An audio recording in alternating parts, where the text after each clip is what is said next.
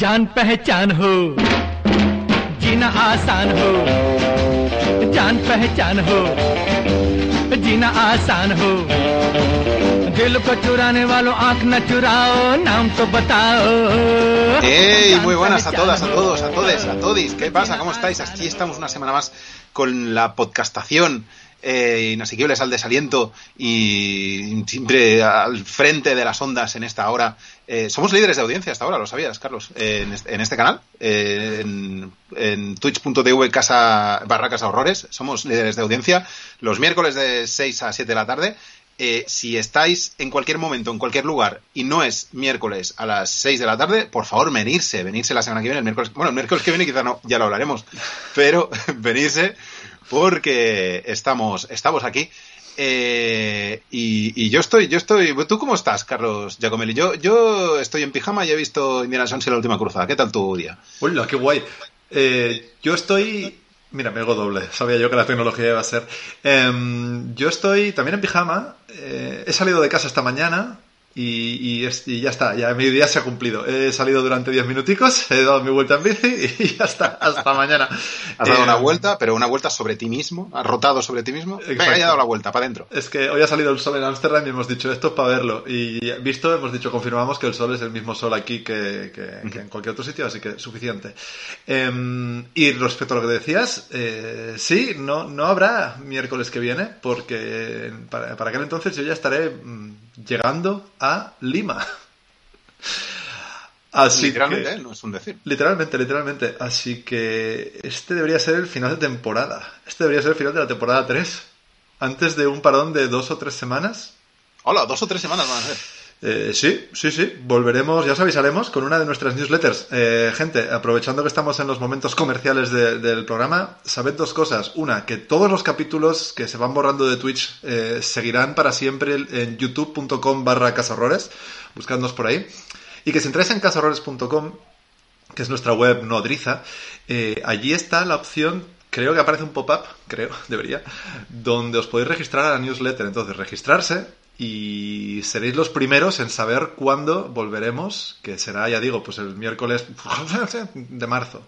Sí, lo sabréis probablemente vosotras y vosotros antes que yo. Eh... Y que yo. y, que, y que tú. Pero, pero necesitamos un descanso. Sabéis que estamos aquí cada semana, que nos dais muchísimo calor, que no podemos ya casi vivir sin, sin vuestra compañía. Eh, bueno, a ver, igual estoy exagerando un poquito, sí que podemos vivir sin, vuestra compañía, pero con vuestra compañía nuestra vida es un poquito mejor. Pero merecemos un descanso. Eh, yo estoy ya un poco seco de temas, ¿eh? ya te digo, ya, ya lo hemos hablado esto, yo ya no tengo más, más de lo que hablar, necesito un par de semanas para ir cogiendo el tono otra vez, van a salir algunos libros, van a salir algunos videojuegos que, vamos a ir catando eh, religiosamente, ya lo sabéis, y, y, volveremos con, con, fuerzas renovadas. Pero bueno, esto igual al final del programa lo volvemos a hablar, os lo recordamos, porque ahora estamos aquí y no podemos, eh, no, no podemos obviar esta tarea, esta responsabilidad que tenemos hacia la actualidad. Eh, hacia las noticias y hacia lo que ocurre en Twitter. Vamos para allá.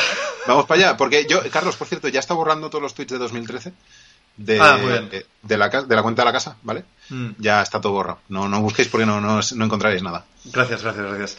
Eh, la movida del 2013 tiene gracia porque yo he llegado muy tarde y ya he llegado cuando todo el mundo está diciendo no me acuerdo ni de lo que hice ayer, me voy a acordar de lo que hice en 2013. Eh, ¿Qué ha pasado en 2013?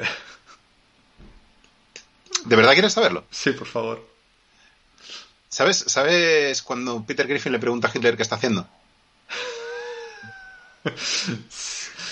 Sí, bueno. Xavi, sí me acuerdo. pues eso, eso es lo que ha ocurrido en Twitter en 2013. Aparentemente 2013 es una, es una época donde, donde pues la gente tenía carta blanca para ser fascista y nazi.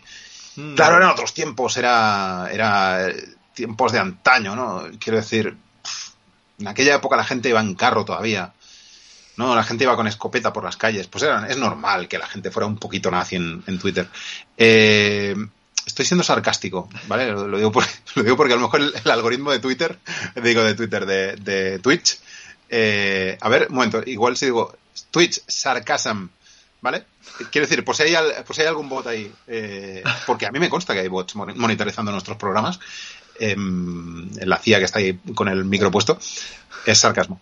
Eh, pues sí, eso ha pasado. ¿Me lo preguntabas de verdad lo que había pasado? O... Sí, no, yo de verdad que no lo sé. De verdad que he leído un montón de gente quejándose de cuidado con lo que hiciste en 2013 y además en 2013, pero no sé si es por alguien en concreto ni nada, de verdad, de verdad. Estoy... Bueno, es, es un tema que realmente no atañe mucho a- al contenido de este programa, porque al final es cosas de streamers y tal. Eh, pero básicamente se resume en gente repugnante siendo repugnante y ya está. Ah, ah, bueno, pues entonces No quieras, no quieras saber más. sin novedad en el frente, vamos. Sí, novedad el frente, es que es un poco lo mismo, quiero decir, lo mismo de, lo mismo de siempre. Eh, ¿Algo más?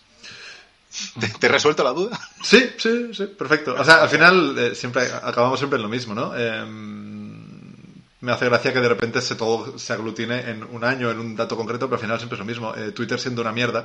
Twitter ha sido una mierda, lleva siendo una mierda también toda esta semana por lo de The Last of Us y toda esta mandanga. Pues eso, nada nuevo bajo el sol, ¿no? Sí, sí, sí, sí.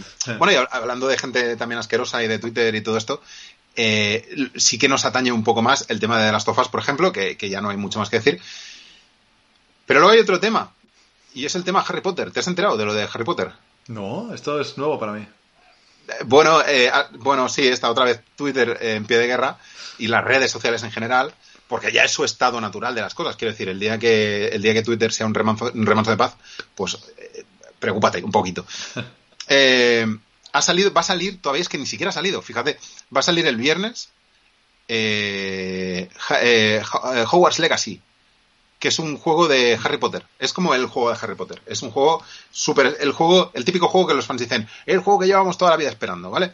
Eh, y, y va a salir. Entonces, ¿qué, qué ocurrió cuando, cuando se anunció este juego? Cuando se anunció este juego ocurrió que ya, ya había habido todo el Turfgate este con, con JK Innombrabling. eh, y, y hubo un sector de gamer, digamos, que se posicionó en contra del juego y dijo que, lo, que no lo iba a comprar. Eh, porque no querían dar eh, perras a una terfa. Y eh, esto se sabía que iba a ocurrir. Entonces ha ocurrido, pero eh, la otra mitad del mundo ha decidido que, eh, que esto está mal y que tú tienes que comprar el juego si te gusta y, y- y- ya está. Y esta señora, pues, eh, no lo sé, hay que besarle los pies por lo que sea, whatever. Se ha, se ha montado una guerra, tío, una guerra ci- civil, una, una... Bueno, iba a decir una guerra fratricida, ¿no? Porque no son, no son hermanos ni, ni nada. Pero se, se ha montado un pifos, tío, con este tema que, que es para verlo, ¿eh? Es para verlo. Yo aprovecho para decir, no me voy a posicionar. O quizás sí. Pero lo que sí voy a hacer es que me consta que el juego no ha salido mal. Ha salido bastante bien, de hecho. Pero yo no lo voy a reseñar en este programa. Ah, no, ¿eh? No, no, O sea, si fuera Goti tampoco. no. Vale. Ya O sea, está. tú eso de separar eh, artista de obra... No, no, no. Sí, uy, bueno, es un debate. Por eso, por eso. Es un debate que podríamos dejar para un día que no tuviéramos mucho contenido. ¿Qué opinas de separar artistas? Eh, ¿Quieres que hablemos de esto? Te doy mi opinión. bueno. ¿Me das tú la tuya primero? Eh, Como quieras, ¿eh? yo, mira, lo que opino es, yo creo que en teoría deberíamos ser capaces para el disfrute personal de separar al artista de la obra, por un lado, y deberíamos ser capaces de poder valorar la obra en sí. Es decir, eh, la mm, Rosemary's Baby. em, eh, sí, eh, ¿cómo se llama? Coño, en español, ¿cómo se llama esta peli? Eh, la semilla del diablo. Sí. Creo que deberíamos ser capaces de seguir diciendo que esta peli es una obra maestra y seguir viéndola. Eh, pero no es tan fácil, eso por un lado. Y segundo, no es tan fácil para mí. Cuando paso esto a la práctica, sigue dándome cosita. Por lo tanto, por ejemplo, Kevin Spacey, eh, ya no puedo verla en pantalla. Por mucho que quisiera volver a ver sospechosos habituales, eh, no puedo. Me da, me da demasiado asco. Entonces, eh, entonces de la teoría es, es un predicto este padre. O sea, entiendo esta teoría, creo que la comparto, pero estoy siendo hipócrita conmigo mismo porque a la hora de la verdad no soy muy capaz. En ciertos, en ciertos niveles. Imagino que algún nivel habrá que este tío de aquí, Bill Murray, se ve que se portó bastante mal como mero gilipollas. No, no como machirulo ni nada, sino como mero gilipollas en algunos rodajes. esto lo puedo seguir pasando en pos de volver a ver el día de la marmota eh, atrapado por su atrapado en el tiempo. Creo que hasta estos niveles llego, pero si hablamos de Polanski o Kevin Spaces, pues ahí ya no lo consigo. Vale, yo, yo estoy contigo, en esencia pienso lo mismo que tú, eh, aportaré un, matiz, pero yo estoy contigo, ¿eh? yo, yo creo que hay que separar la obra del autor o de la autora eh, sin perder de vista quién es esa persona y, por y, y cómo es, vale, esto es posible, pero bueno, ya el discurso este y creo que ya es bastante conocido el discurso este de, bueno, ya es que si empezamos a indagar en las vidas de, todo de toda la gente que ha hecho cosas, pues es que al final no terminaremos por no consumir nada. Mm. ¿Vale? Entonces, el matiz que yo añado es, en este caso en concreto, eh, el hecho de que si yo compro este juego, parte de mi dinero irá a las buchacas de esta señora. Claro, Y esto es lo que no me gusta. Claro, Bueno, pero es una parte ínfima, realmente no, no, le viene de un juego más o menos, pero bueno, es igual, estos son los principios de cualquier posicionamiento moral, ¿no? Eh, yo no me siento cómodo sabiendo que mi pasta va al bolsillo de una señora que es transfoba. Y ya está. Y ya está. Este es mi posicionamiento. Y luego está... ah, perdón. No, no, Didi. No, iba a decir que en el chat nos dice precisamente JM Banjaf, si la obra no incide en el comportamiento censurable de su autor, no habría que hacer sangre. Que es como, mm. bueno, sí. Mm. Mm. Bueno, justo ayer oía, alguien planteaba esta pregunta respecto a Harry Potter y, otro alguien que era experto en Harry Potter. Eh,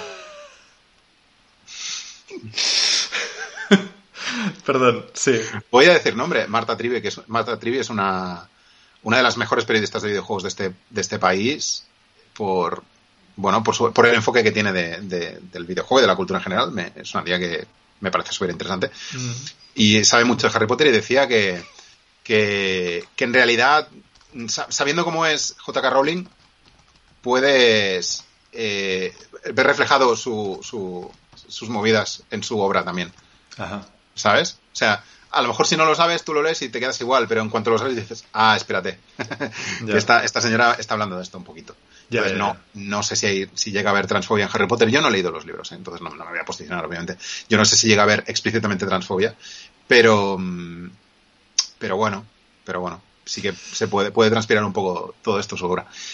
Eh, el tema es que dicho todo esto, la, la, batalla que hay en redes y en internet me parece lamentable, porque me parece tan lamentable la gente que está diciendo, pues yo voy a comprar dos copias del juego para joder, que es, José Luis, mírate un poco, ¿sabes? Mm, ¿Todo bien en casa?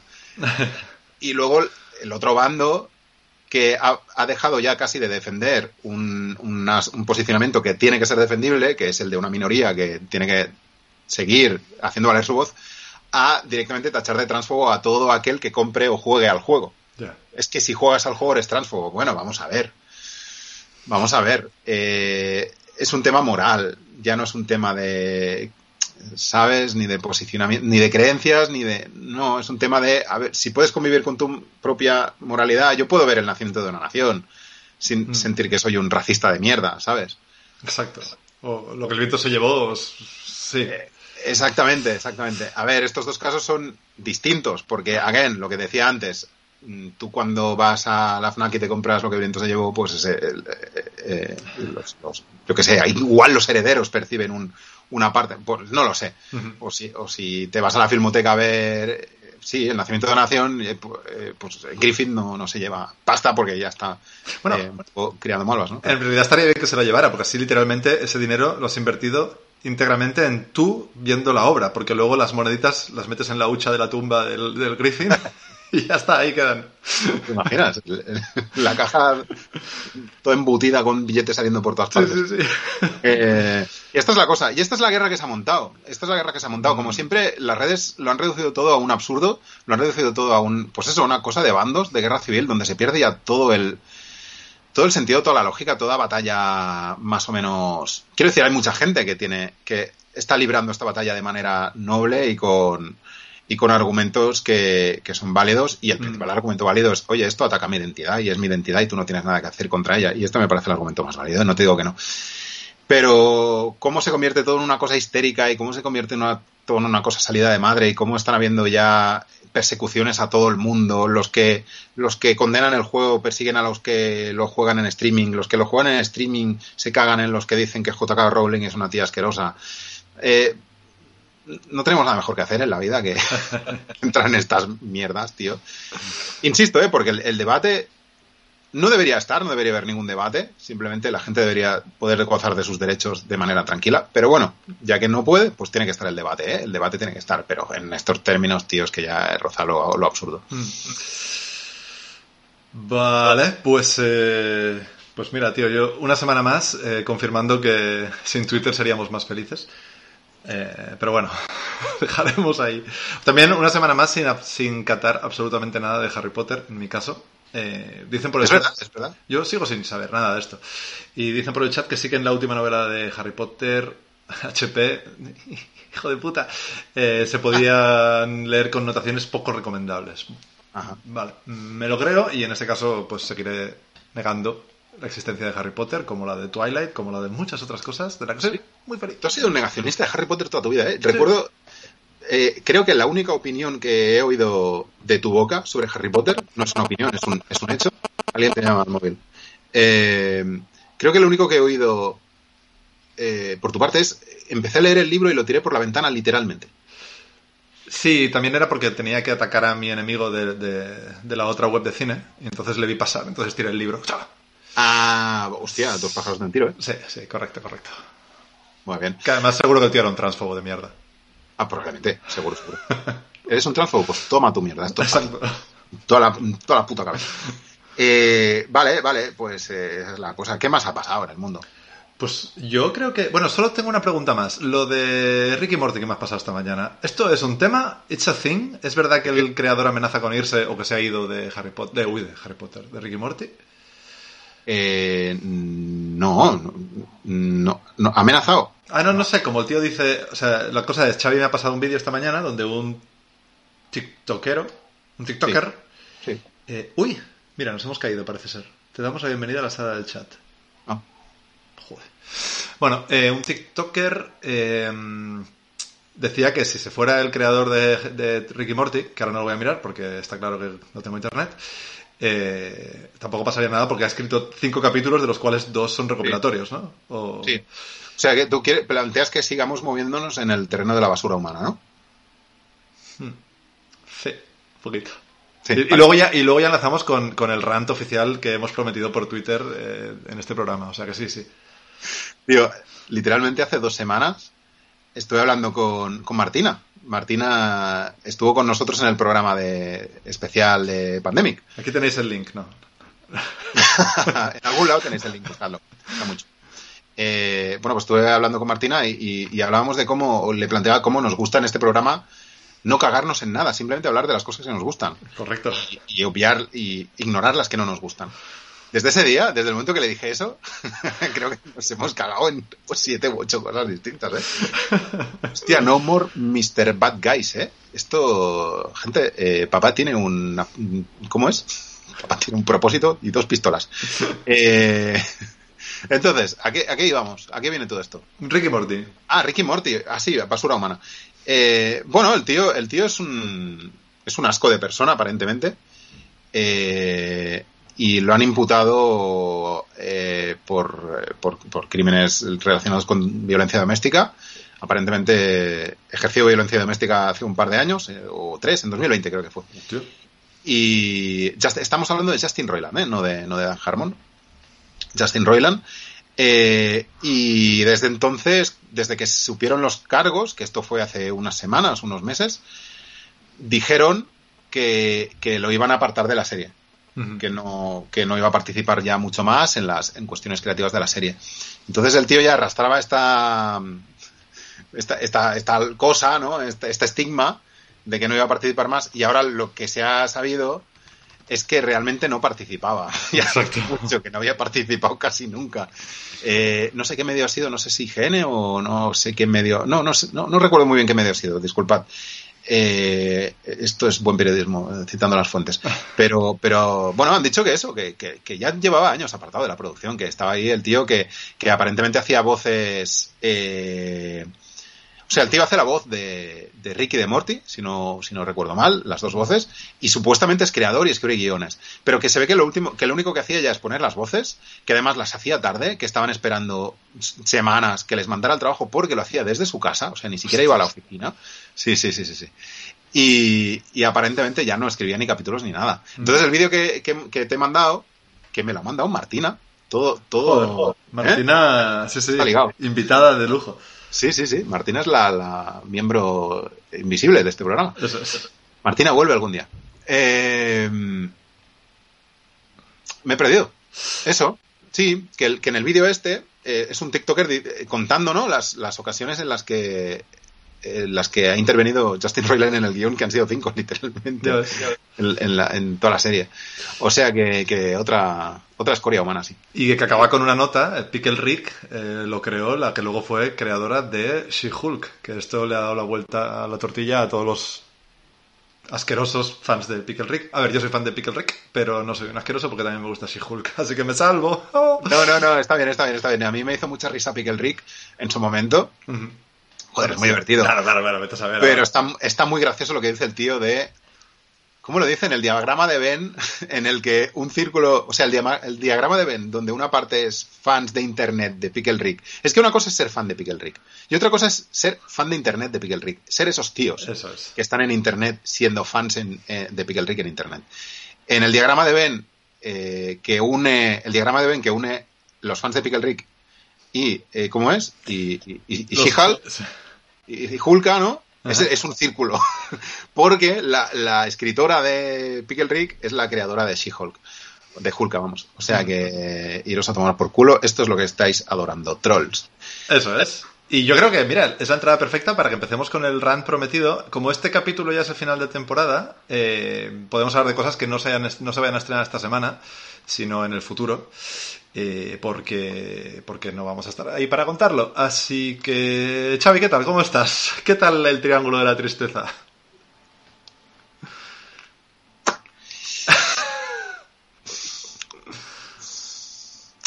Hay una palabra en este título que define bastante bien la película.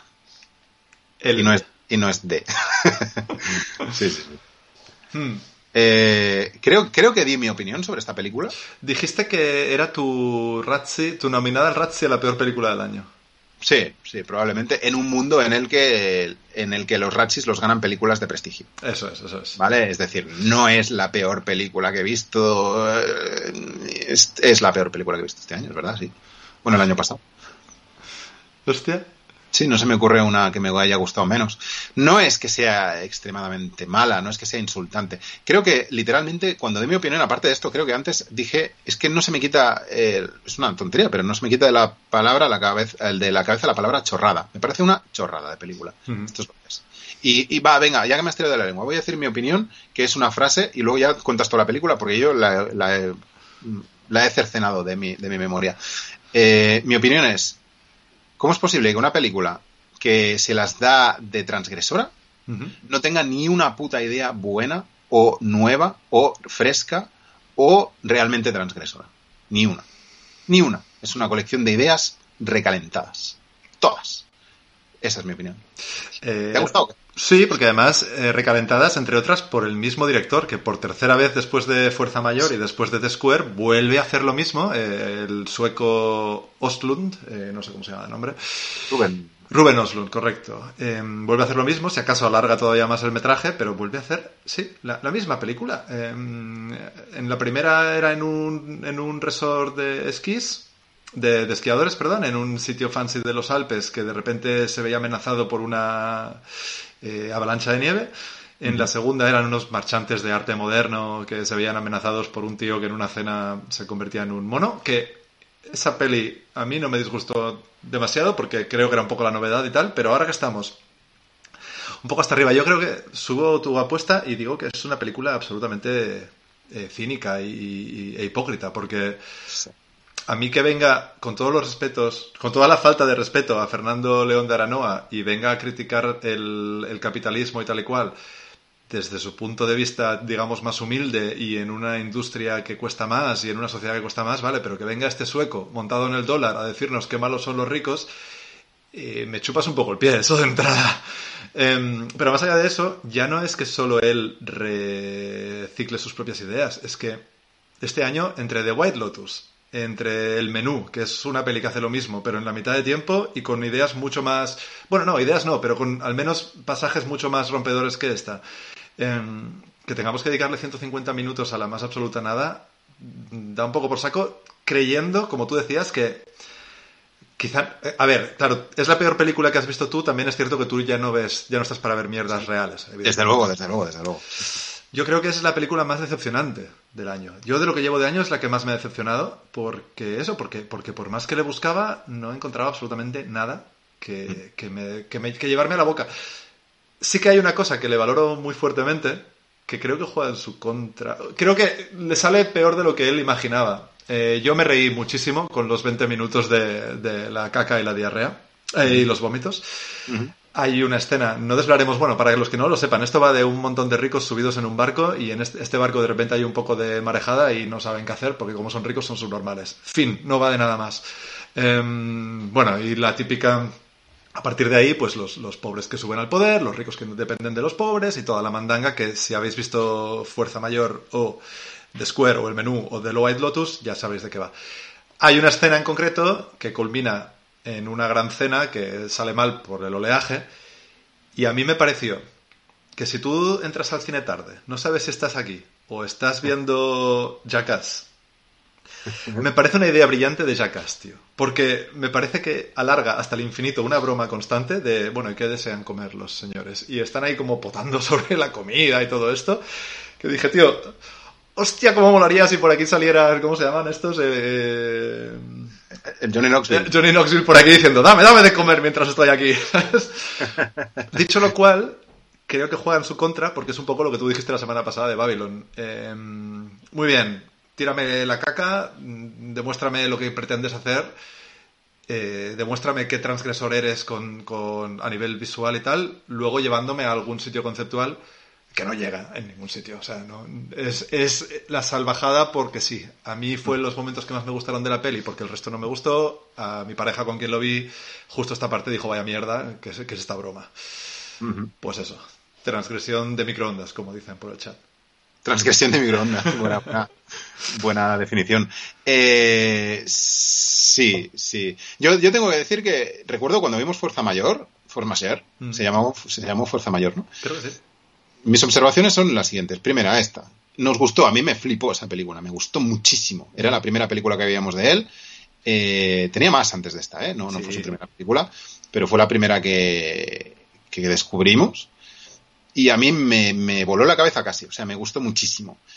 Eh, pero luego se montó en el rollo Khan, y esta es mi segunda reflexión, creo que Khan debería empezarse a mirar un poquito ya el tema, porque creo que esta película representa lo peor de Khan. Mm. Eh, y lo digo porque ganó la Palma de Oro. Eh, y cuando hablo de lo peor de Khan me refiero a autores que pretenden ser como infanterribles eh, de, la, de, la, Europa, pues eso, como más cáustica con las, gran, con las altas, con las clases altas y tal, pero que al final no dejan de hacer siempre un poquito lo mismo. Claro. Eh, y otra reflexión que quería hacer, ¿cuál es? Ah, sí, que para que si queréis ver un, un chiste de mierda, o sea, con mierda quiero decir, con, con, ricos en una nave, para eso os veis Avenue 5, que tiene el mejor chiste con mierda, con ricos en una nave. La primera temporada, ¿no? En la primera temporada. Mítico. Sí, sí, sí. eh, Avenue 5, mmm, pico, pico abierto, bastantes picos abiertos, eh, el triángulo de la, de la tristeza. Estas son mis opiniones. Es verdad, tío. Mira, no había caído en que Avenue 5 hace exactamente lo mismo, solo que en vez de estar en el mar está en el espacio. Es que ya lo hemos visto mil veces esto, me sorprende. Y esta es la segunda vez seguida que gana, que gana la palma de oro, nada menos. Pero es que antes, con The Square y con esta, y antes Fuerza Mayor había ganado el premio del jurado, que es como el premio especial de la crítica o el premio del jurado. Uh -huh. Uh -huh. Eh, sí, Can, haceros mirar y además, de nuevo, no seáis tan hipócritas, tío. Este, este mensaje no se lo cree nadie, viniendo de quien viene y premiándolo quien lo premia. No, no está bien, no está bien. Esta película está mal de entrada. Pero bueno, es, está, es entretenida, tiene, tiene sus cacas. Es, es entretenida, ¿eh? Es, ahí te doy la razón, quiero decir, es como graciosa. Uh -huh. Es como que la vas viendo y dices, ah, bueno, vale, ja, ¿no? Sí. pero, pero como no es una película que intente ser ja, sino que intenta ser, ah, eh, pues ahí es donde hace aguas por todas partes. Te he visto. Sí, claro. Te he visto, te he visto. Eh, ¿Sabes? Y esta es la cosa, para mí el resumen es esta, que no, no, no puedes pretender ser transgresor y luego hacer una cosa tan, tan recalentada. Sí, sí, sí, estoy de acuerdo. Vale, eh, Rand, como prometimos, hecho. eh, Sí. ¿Qué hacemos ahora? Pues si quieres podemos seguir por cine. Hostia, ¿te he pasado las cosas? ¿Te he pasado mis temáticas? para que Sí, pinchar? tengo algunas por aquí, ¿eh? Vale, pues pínchame uno, el que quieras. Venga, vamos a la... Venga, esta va- misma. Vamos a esta. Eh, vamos a ver, mira, mira, escúchame, Carlos, escúchame, me estás escuchando. Te Carlos, escucho, te escucho, te Va. escucho. eh, ocurre, un- ocurre una cosa, ocurre una cosa este sábado y es que, ah, uh, disculpa, vuelvo a empezar. No, no, no, no, te escucho. Vale, vale. Eh, ocurre una cosa este sábado y es que se dan eh, la, unos premios de cine, ¿cómo era?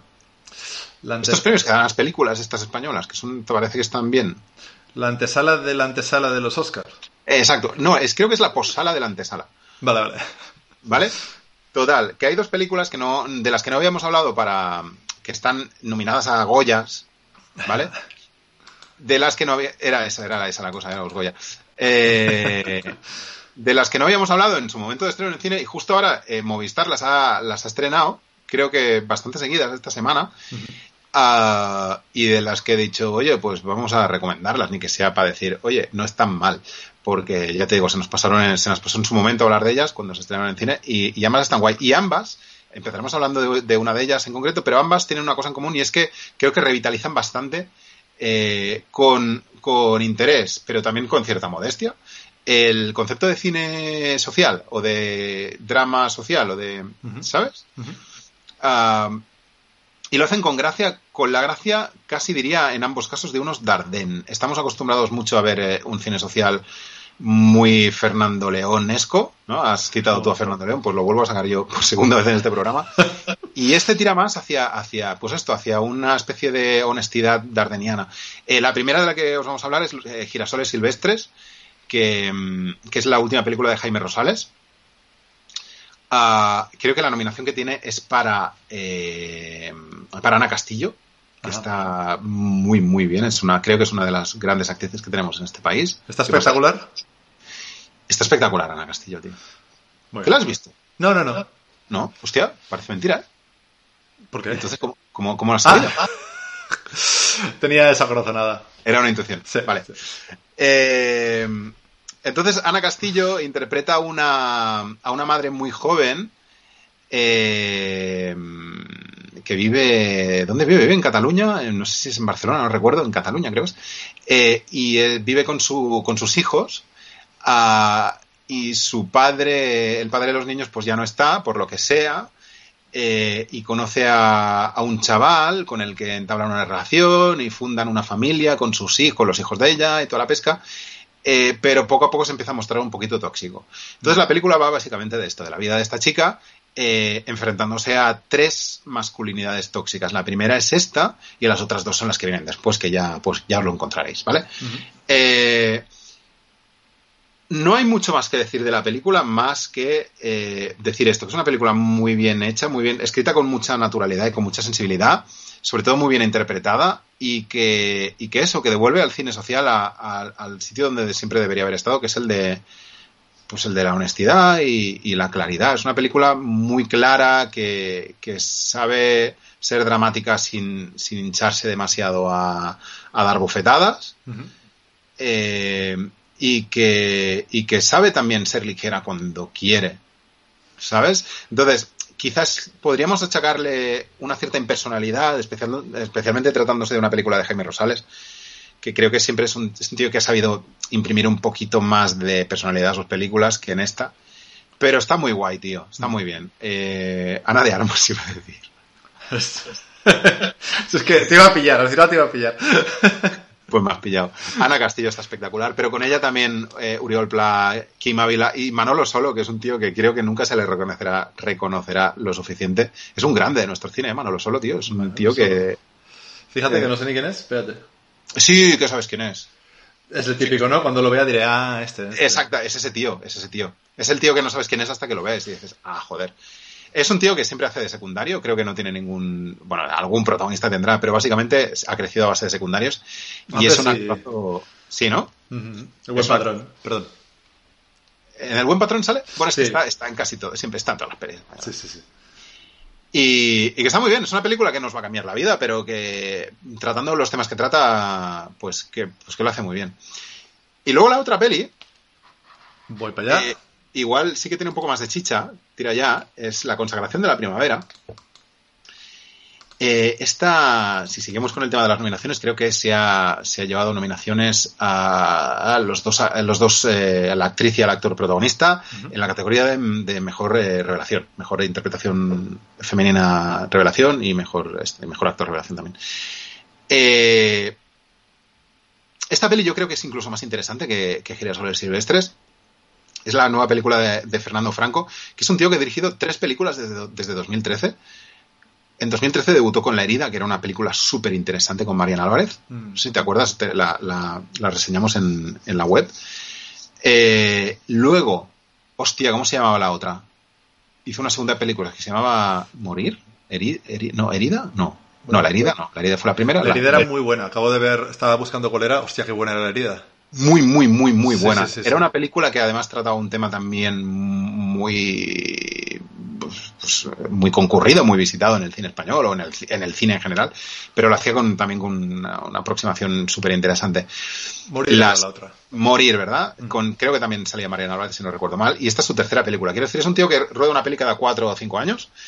Eh, no es muy prolífico, pero lo que hace lo hace muy bien. Y esta película va de, de- de una chica que es eh, mallorquina, está interpretada por Valeria Sorolla, que es, que es quien está nominada.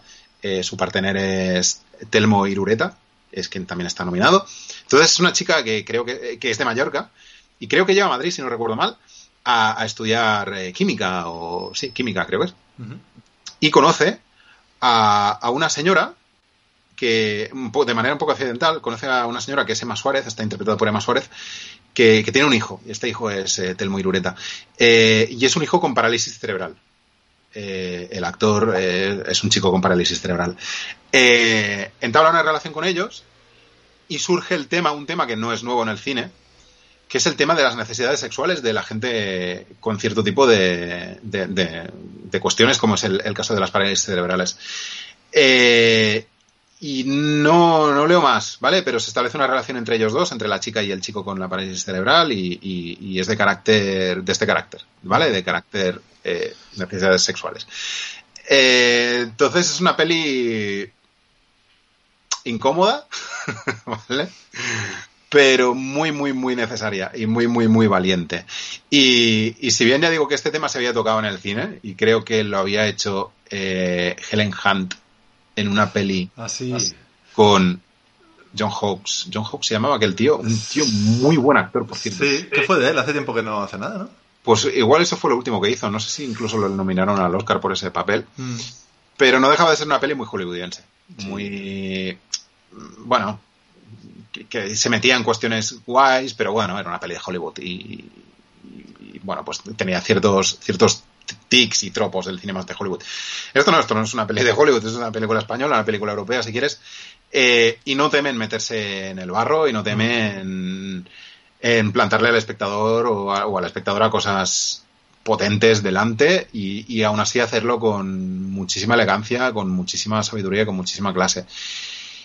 Es una película súper interesante que remueve en muchos aspectos, o sea, remueve en tanto que perturba un poquito, pero al mismo tiempo remueve en tanto que resulta emotiva y resulta bonita y resulta muy chula. Está muy, muy guay esta película, tío, La consagración de la primavera. Guay. Te- Tengo muchísimas ganas. Ahora estoy haciendo maratón Oscars, pero luego haré mm, ya aguas pasadas, como se diga, toro pasado, eh, maratón Goyas. Y estas dos, tanto Girasoles como, bueno, porque es que el director mola, el Jaime, Jaime Rosales.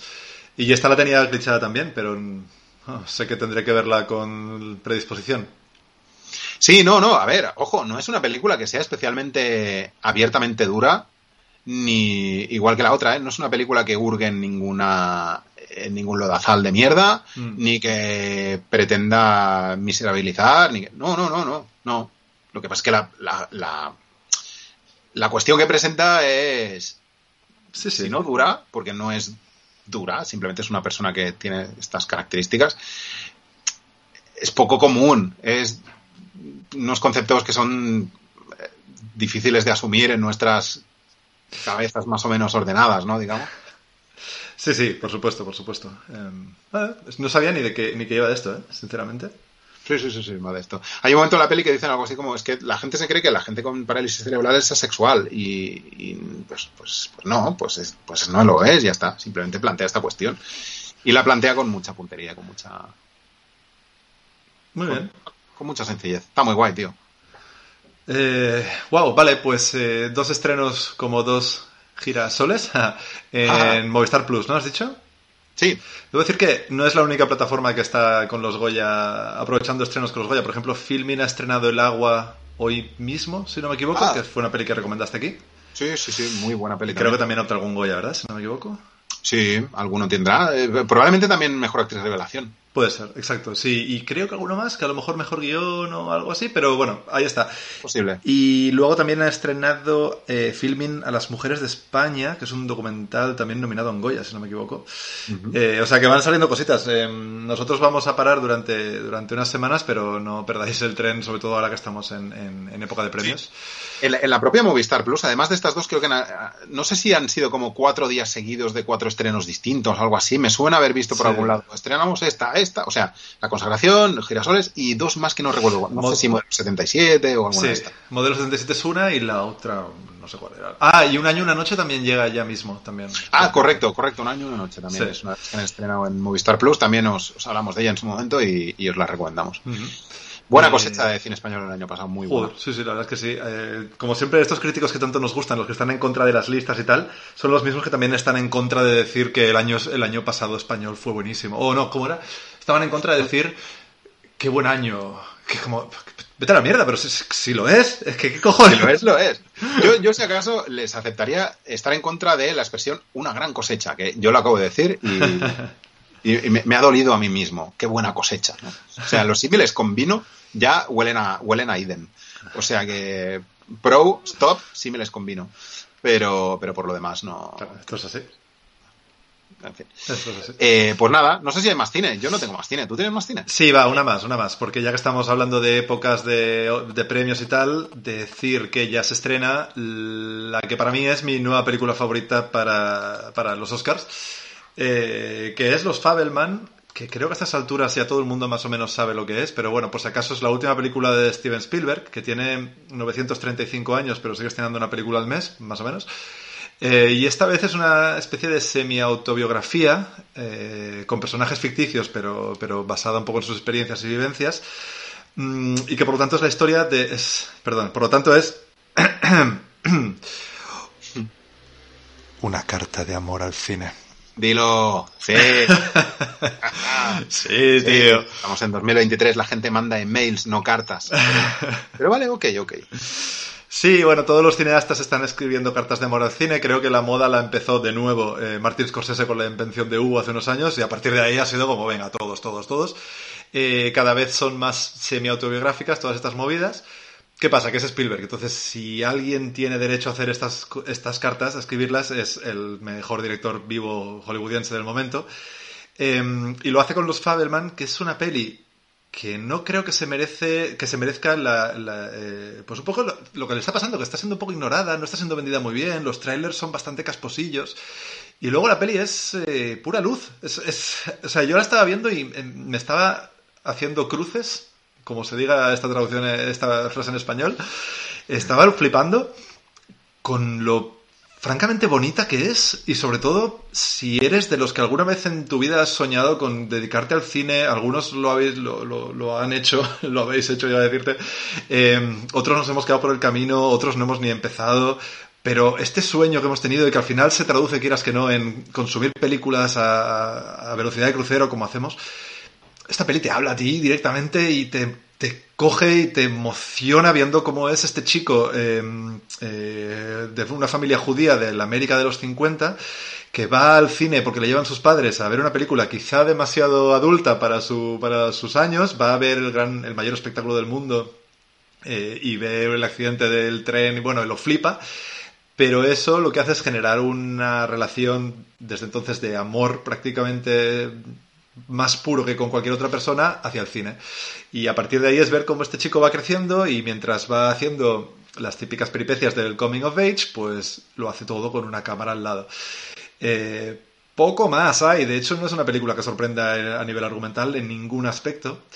Pero claro, es de Spielberg, por lo tanto está contada como suele ser habitual. Me parece de las mejores cartas de amor en cuanto a que no se hace aburrida en ningún momento. Se hace de hecho trepidante siendo una historia tan mínima de un niño que, dirige pelis, es que no hay nada más que esto. Em, y sobre todo está hecha con una sutileza, con una honestidad, con, con una aparentemente sencillez casi abrumadora. O sea, tú la vas viendo y te, te olvidas de todo y te dejas que te cuenten lo que tú hubieras querido hacer no sé, es una película que a un cierto punto rebasa todo, todo límite de pantalla con espectador y te inunda, yo creo. Entonces, será imperfecta, es demasiado larga, se hace un poco reiterativa por el bloque central y llega un punto en que parece que no sabes muy bien por dónde van los tiros. La escribe él, lo cual es mejor director que escritor probablemente. Eh, pero tío, es que está escrita tan, tan desde dentro, se nota que la ha escrito con, con su corazón ahí en el papel que a mí me ha encantado. A mí me tiene maravillado esta peli, tío. Además tiene un bloque final que es una delicia para todo amante del cine de ahora y de antes. Y un pequeño detalle final, incluso con un pequeño guiño con un movimiento de cámara que es como, bueno, tío, lo tiene todo esta peli. Mm. Yo estoy enamorado de esta peli, ya está. Mm. ¿A ti no te gustó? No tengo nada más que decir. Ah, vale. No, sí, sí, sí, claro que me gustó, claro que me gustó. Eh, no, eh, em, eh, no, no, sé qué decir. No sé qué decir. Yo es que venía de ver Armageddon Time. Claro. Y, y me gustó mucho Armageddon Time. Pero yo llevo un tiempo ya un poco mosca con, con este onanismo, ¿eh? ¿eh? como concepto, ¿sabes? Quiero decir, como concepto me mosquea un poco este onanismo tan de señor americano. a pesar de ello, me gustó. Es que el rollo Paul Auster, tío. es que el rollo. El rollo Paul Auster. El rollo.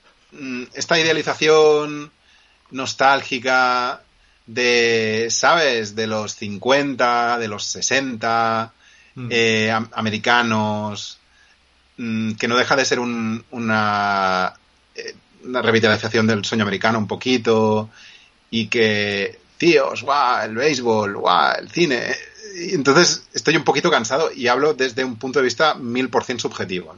Esto no se entienda como una crítica a la peli, ni hacia esta, ni hacia Armageddon Time, ni hacia ninguna película. Mm, pues eso, que, se pueda escribir un poco esta, esta tendencia.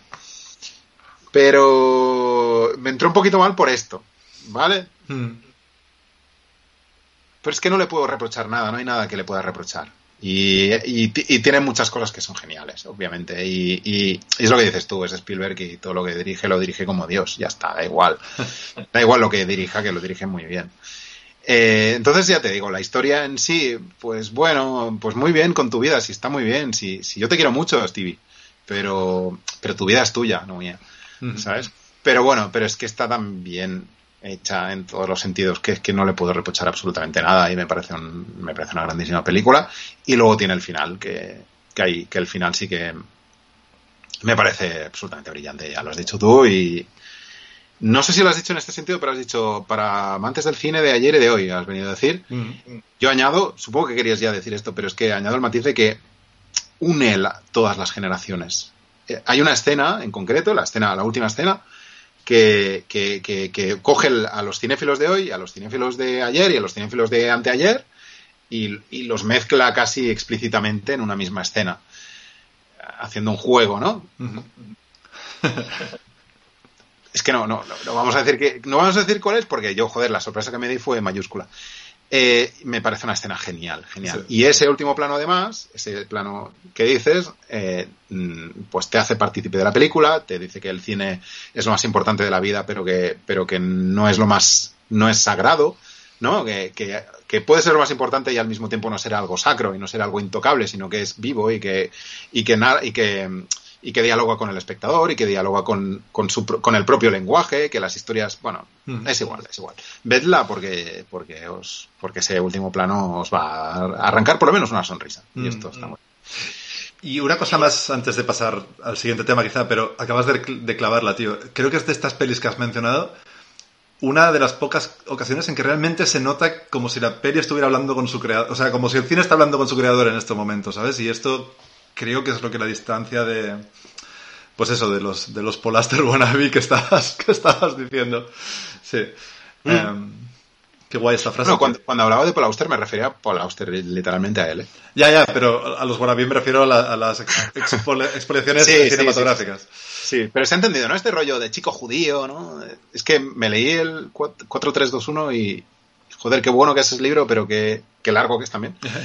Y, y que, que todo el rato este rollo de. como tan masculino todo, además, ¿no? Todo este rollo centro del universo. Mi pito es el centro del universo, un poco, pero bueno.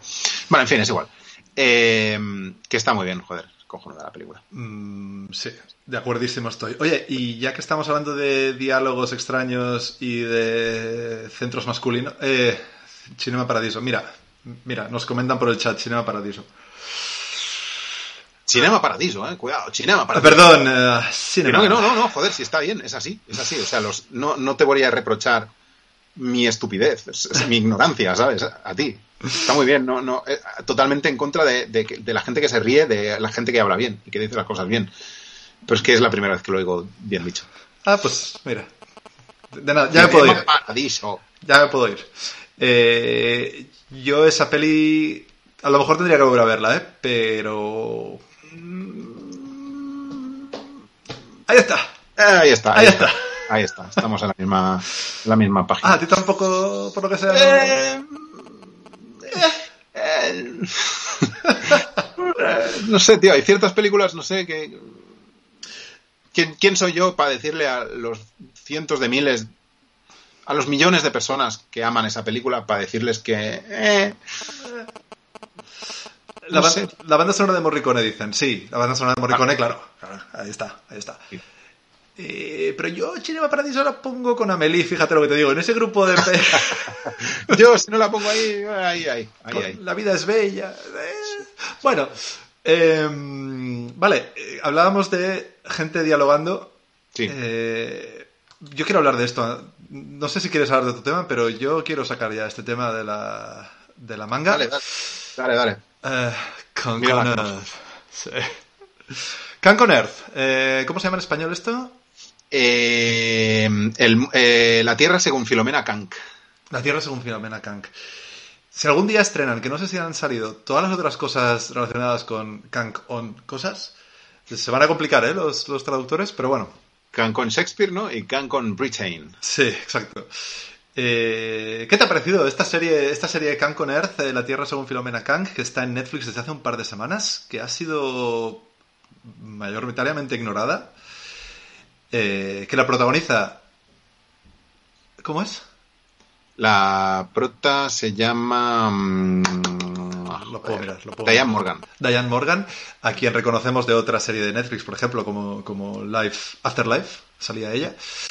Eh, bueno, pues ha estrenado esta serie. Cinco capítulos, 28 minutos, eh, documental, Kind of.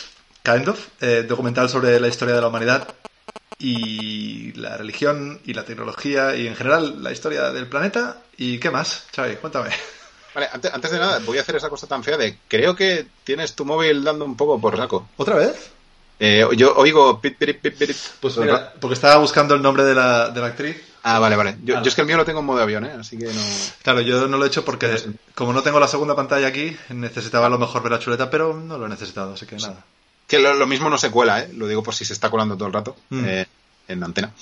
Eh, no, pues, pues Filomena, la Tierra según Filomena Khan, que es una cosa, es una cosa, Carlos, Es una cosa. es una cosa, ¿vale? Es una cosa para la BBC. Efectivamente está en, en Netflix en España. Eh, vamos a ver, es un eh, es un es un documental, es una serie documental de la BBC como como todas, ¿vale? Solo que protagonizada por una chica un poco inocente, digamos. Un poco un poco un poco le faltan luces. poquito. O sea, vamos a ver, ¿cómo lo explico? Es eh, el clásico documental donde hay una persona que lo va explicando todo, como un Attenborough del, de la vida, eh, y, habla a cámara y nos cuenta eh, la historia de la humanidad, ¿vale? La historia de la humanidad, ¿no? De la cultura y del arte y de, y de, y de y cuestiones de historia. En cinco capítulos, pues hace un repaso desde el inicio de los tiempos, del inicio de la humanidad, hasta, eh, hasta las redes sociales. Eh, con lo cual, no es que sea un documental muy extensivo, porque en cinco capítulos contar toda la historia de la humanidad es como un poco ambicioso, ¿no? Uh -huh. Pero porque esa no es la gracia. La gracia es que juegan con este formato, con un formato como muy codificado, muy reconocible, pero poniendo eh, eh, al frente de él, pues esta chica, ¿no? Que como digo, es como un poco. Eh, ¿Cómo decirlo? Inocente, no. Es como que, bueno. Sí, yo creo que deja un poco la imagen esta de la típica persona, la típica inglesa, el típico estereotipo de la persona inglesa ignorante de la vida, que realmente sí. parece que ha salido del pub ayer, ¿no? Sí, sí, vale, vale, sí. vale, vale. Creo, creo que es la mejor manera de, de describirla.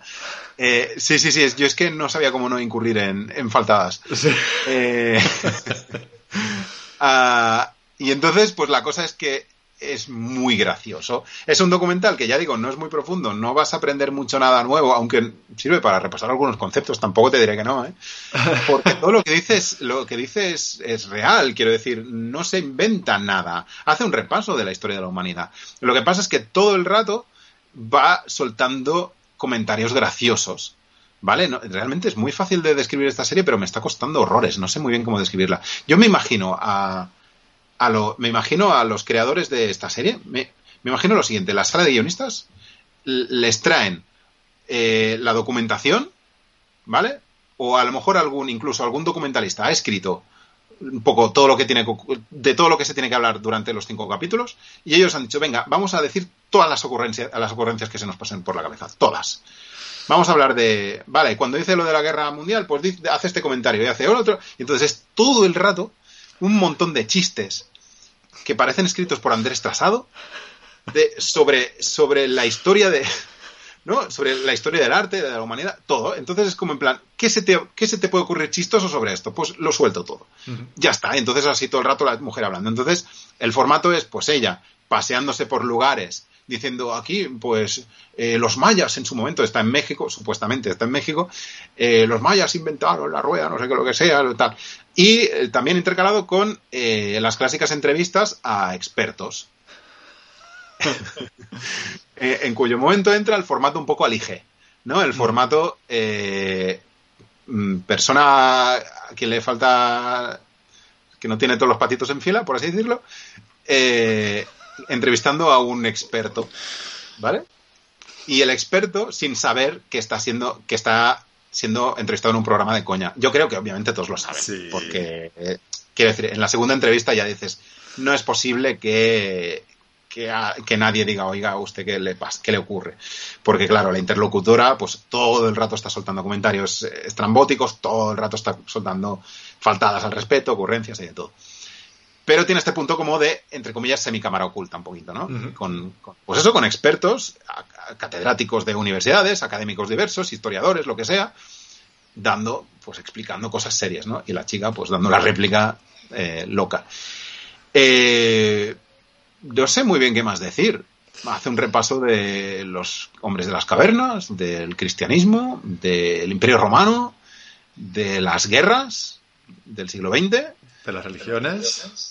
Bueno, de las religiones, el tema del cristianismo y el, y, ah, bueno, y perdón, el islam. Sí, sí, sí. Eh, hay algunas recreaciones históricas también, hay un poco de todo, un poco de todo. Es una, una gran parodia del formato, al mismo tiempo, insisto, no, no dice nada que no sea cierto, excepto chistes que hace, que obviamente pues ya juega con eso.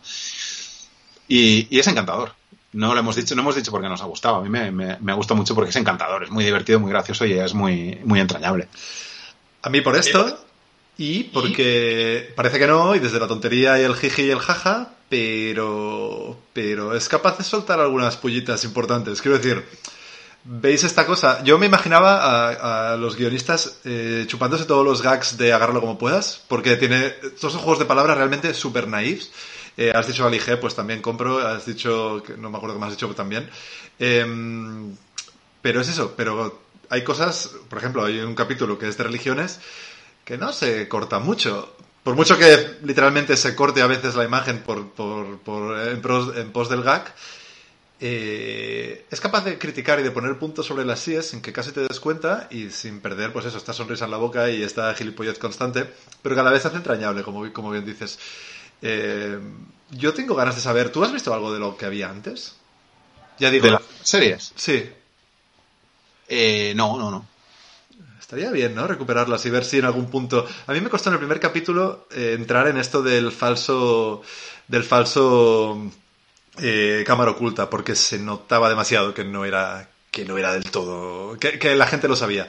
Entonces, eh, me pregunto si la serie original realmente no se sabe la cámara oculta. Estaría bien. Eh, Ya.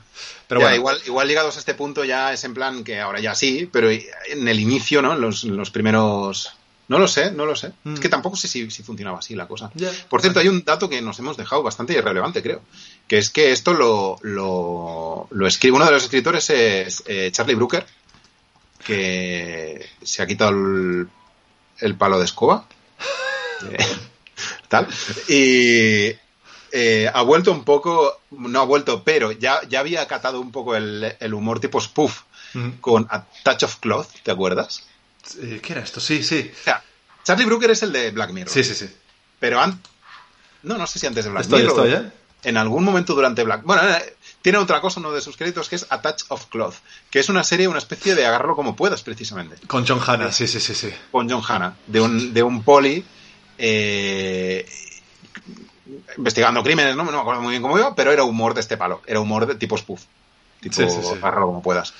Eh, y no es que haya vuelto al mismo tipo de humor, pero, pero bueno, eh, ha vuelto al humor en cualquier caso. Aunque podría, podría comprarte que Black Mirror tenía bastante de humor negro, ¿eh? si quieres. Mm. Pero, pero bueno, que no es, no es su primera vez con la comedia, digamos. Mm.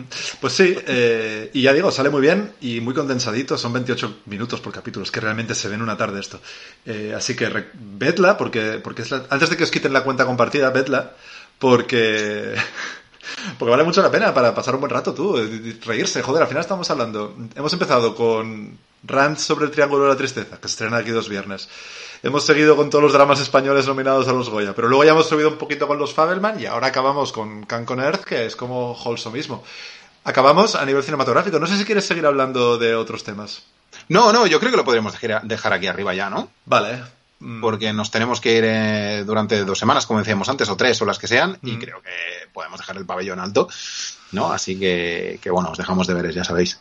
Exacto. Ah, dicho esto, no sé, no, yo por mí nada más, pero no sé si tú si tienes algo más o quieres... No, no, no, porque además eh, hoy aciertas la alarma, la alarma vital ya suena en tu casa y mi, a mi batería le quedan 15 minutos, así que esto, esto no lo he calculado. Eh, y no quería que se apagara esto de golpe, aunque hubiera sido muy dramático. Podría hacerlo acabando con la luz así. Se apaga de golpe y no volvemos en tres semanas. La gente, no sé, mandando, mandando a los geos a nuestras casas a ver qué ha pasado con nosotros. Molaría un huevo. Eh, no va a pasar. eh, no- nos vamos a ir yendo ya diciendo que yo creo que, como da igual esto, oficializamos el final de temporada 3 aquí y volvemos aquí tres semanas con la temporada 4 en la que seguramente no cambie nada y simplemente sirva para nuestra nomenclatura de capítulos. Bueno, seguramente no cambia nada, o quizás sí, tendréis que estar ahí para saberlo. Eh, tendréis que estar ahí. Si resulta que al final no ha cambiado nada, pues bueno, oye, mira, las cosas peor tampoco estarán, con lo cual, eh, quedaros. Am, JM Banchas, por cierto, hace un buen rato nos decía, oye, hacer un especial y así rellenáis. Eh, podríamos, pero no sé si vamos a tener tiempo. Es que ese es el problema. Yo he pensado, mejor no pillarnos los dedos, mejor decir, esto es final de temporada, cualquier especial que podamos grabar, casi que lo dejamos para, para el futuro, porque nos volverá a pasar que estaremos fines de semana sin él. Eh, y empezaremos con las pilas cargadas. Yo estas tres semanas voy a ver un montón de películas y leer un montón de libros. Así que Xavi, te dejo a ti el mando de... De viaje, tío. eh, te vas de viaje. Quiero decir, el, el viaje es el centro neurálgico de toda lectura. Eh, quiero decir, es el sitio donde se lee. Un viaje es un sitio donde se lee, ¿no? Sí. Irás en avión, irás en transporte, de tal- yo qué sé. Tienes muchas horas de avión, puedes leerte tres libros en la ida y tres en la vuelta. O leerme 10 páginas del último de Cormac McCarthy y quedarme frito como me ocurre cada santa noche. ¿Sí? Eh, ¿Te está ocurriendo eso? uh, Hostia. uh, ¿A que, a que me estás quitando un poco las ganas ahora? del tocho ese de Cormac McCarthy, que encima son dos. Eh, bueno, no, pero está muy bien, ¿eh? Qué bueno es, ¿eh? Bueno, pues nos hablarás de Cormac McCarthy dentro de tres semanas, perfecto. Ya tenemos uno de los temas. Eh, este será uno y, y- y todo el resto serán otros más. Ah, muchísimas gracias. ¿Hemos dicho la mandanga de las redes?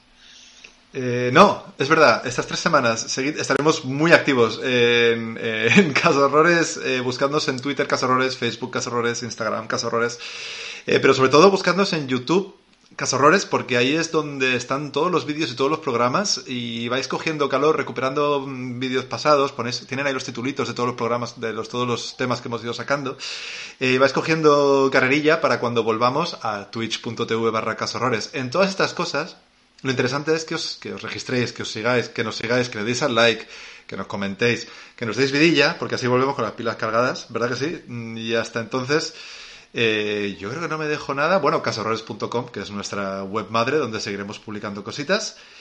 Eh, Xavi Roldán, me olvidaba tu nombre, lo más importante. Eh, Ca- Carlos Algo. Carlos Algo. Carlos eh, Algo.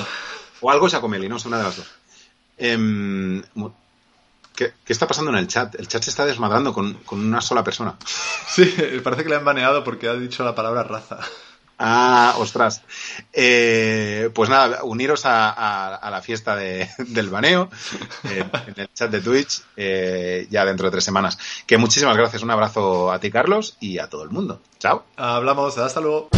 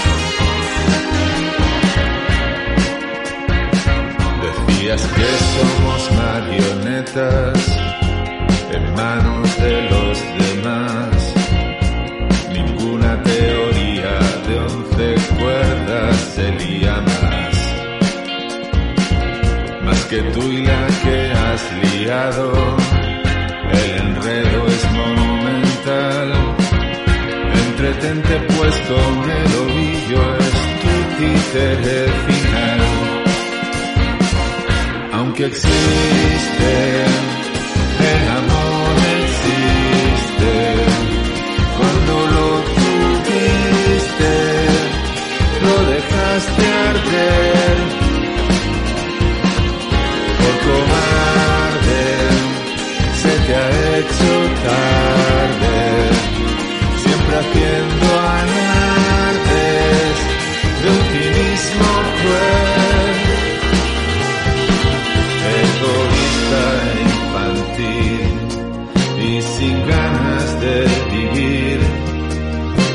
Esa es tu cantinela,